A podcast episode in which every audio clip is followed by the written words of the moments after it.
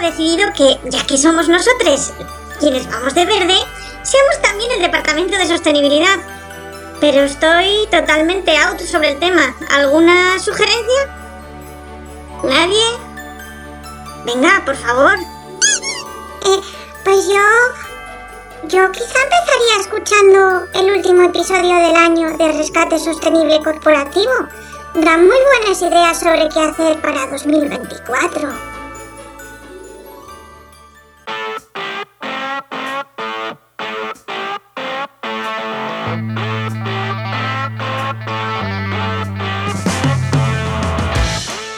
Bienvenidas y bienvenidos a RSC, Rescate Sostenible Corporativo. tu podcast salvavidas para sobrevivir en la selva de la sostenibilidad sin morir en el intento.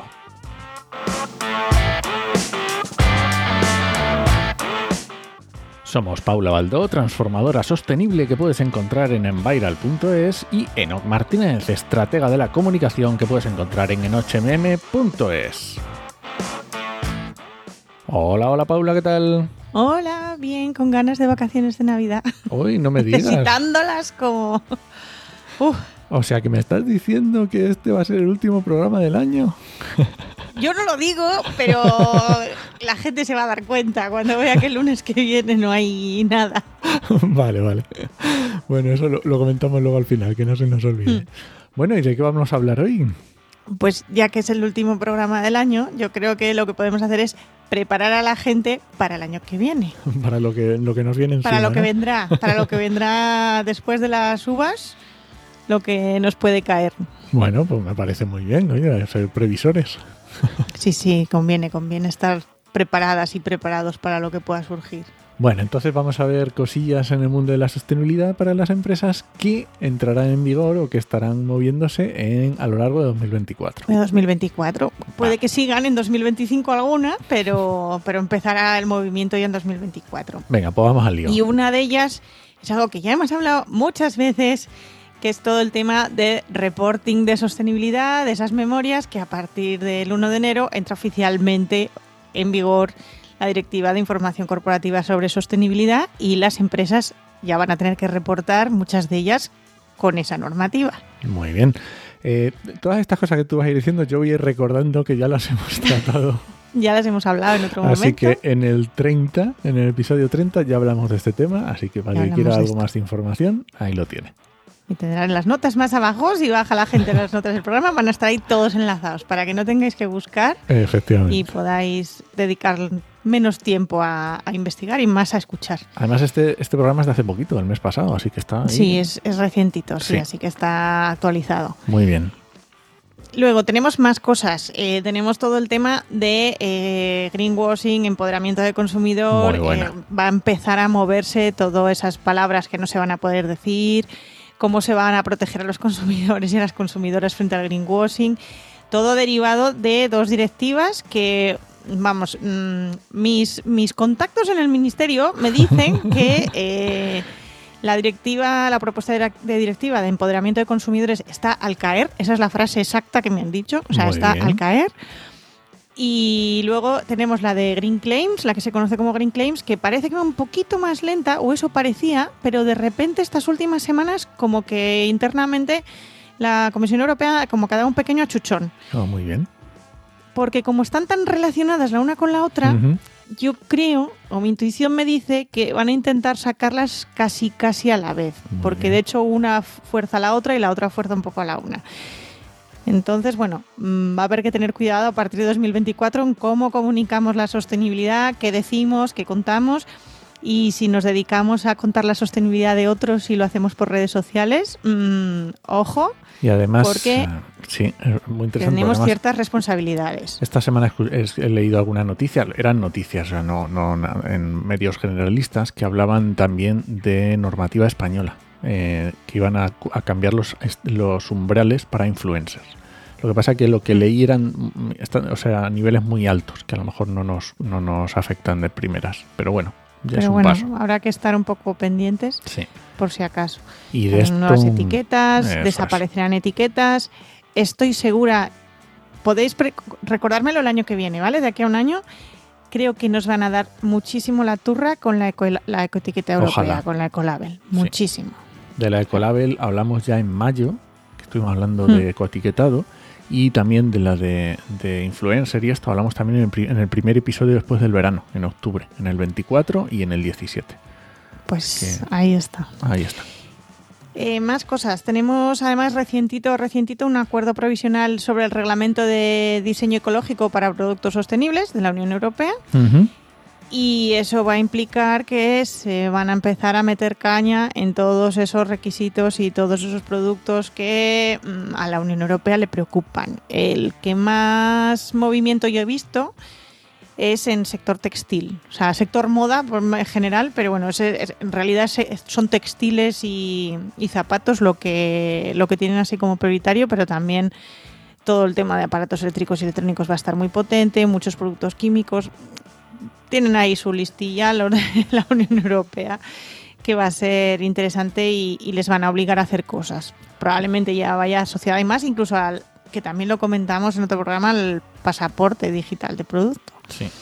Y también muy relacionado con esto que no lo hemos dicho también antes, el tema de la reparabilidad. También se van a introducir Cierto. cambios. Se van a incluir cambios ahí. Sí. De esto hablamos también en el programa 18, cuando el famoso programa cuando estuviste cantando, por favor, ese no se puede perder. No me acordaba que había cantado hasta que me lo has dicho. que estuvo muy chulo.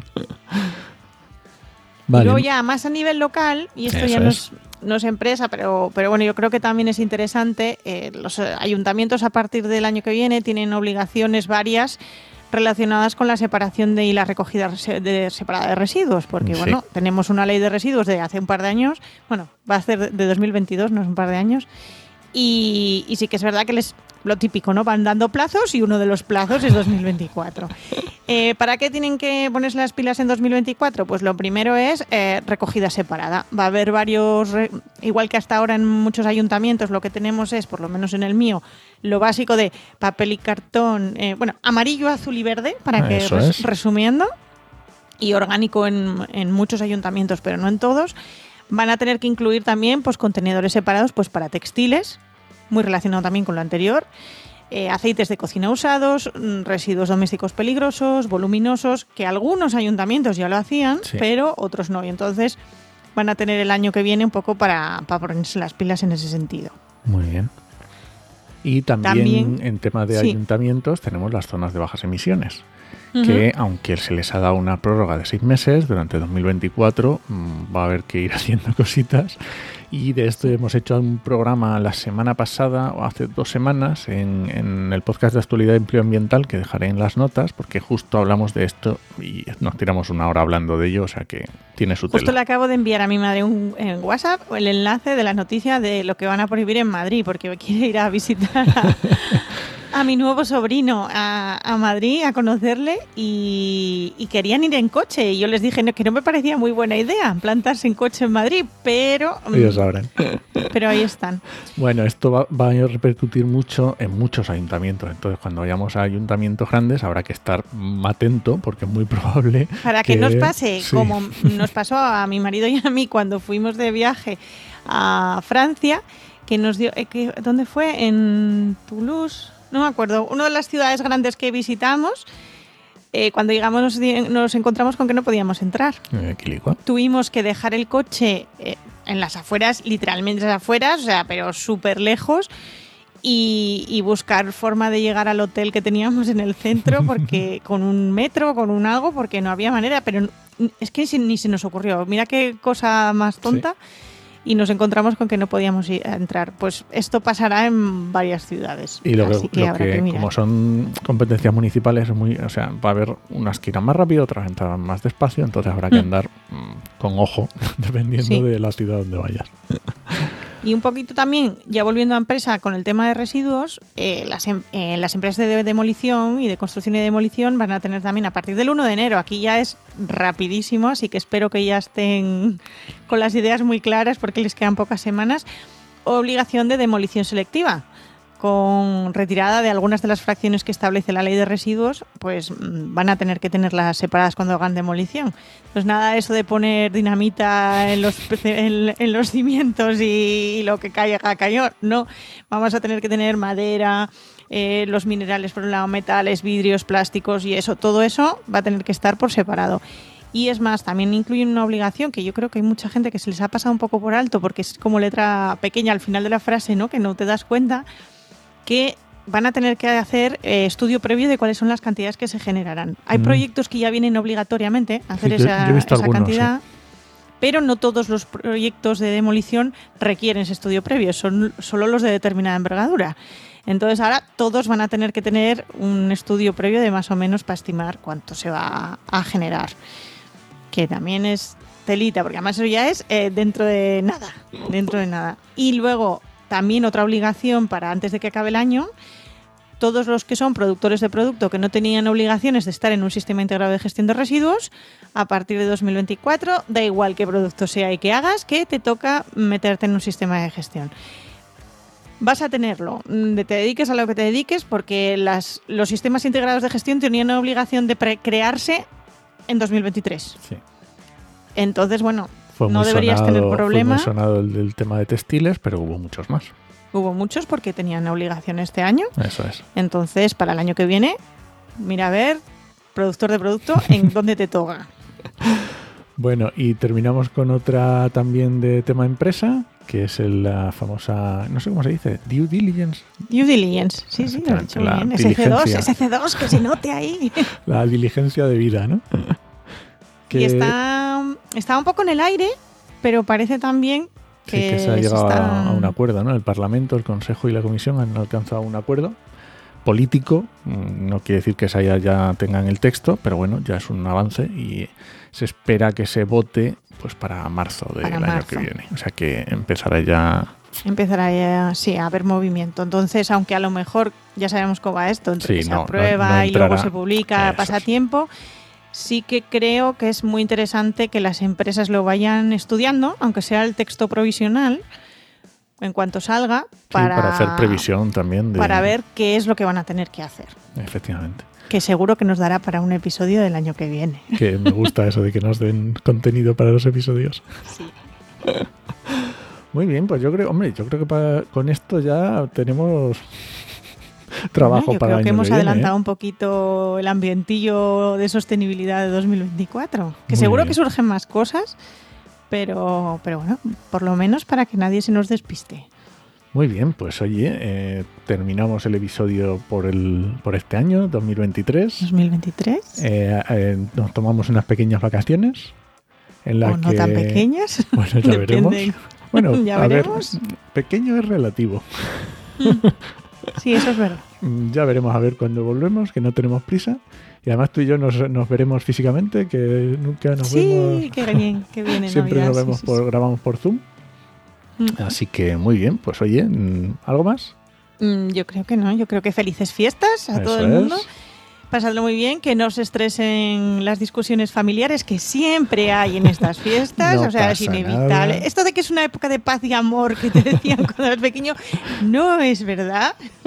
Está claro que siempre hay tensiones y estreses familias. Sí, sí, sí, siempre. Incluso con, hasta con elegir qué día coincidir todos. O sea, suele haber tema. Entonces, paciencia, relax. La gente que se estresa y lo pasa, hay gente que lo pasa muy mal en Navidades, son fechas muy complicadas. También. calm. Calma, tranquilidad, que pasan, ¿vale? Las Navidades pasan, son solo unos días. Entonces, disfrutarlo dentro de lo que podáis. Eso, y tener buen feliz eh, principios de año y vamos allá con el 2024. Bueno, pues nada, pues muchas gracias por escucharnos en este primer año de RSC y puedes dejarnos comentarios y sugerencias en podcastidae.com o en tu reproductor preferido. Hasta el año que viene. Nos escuchamos.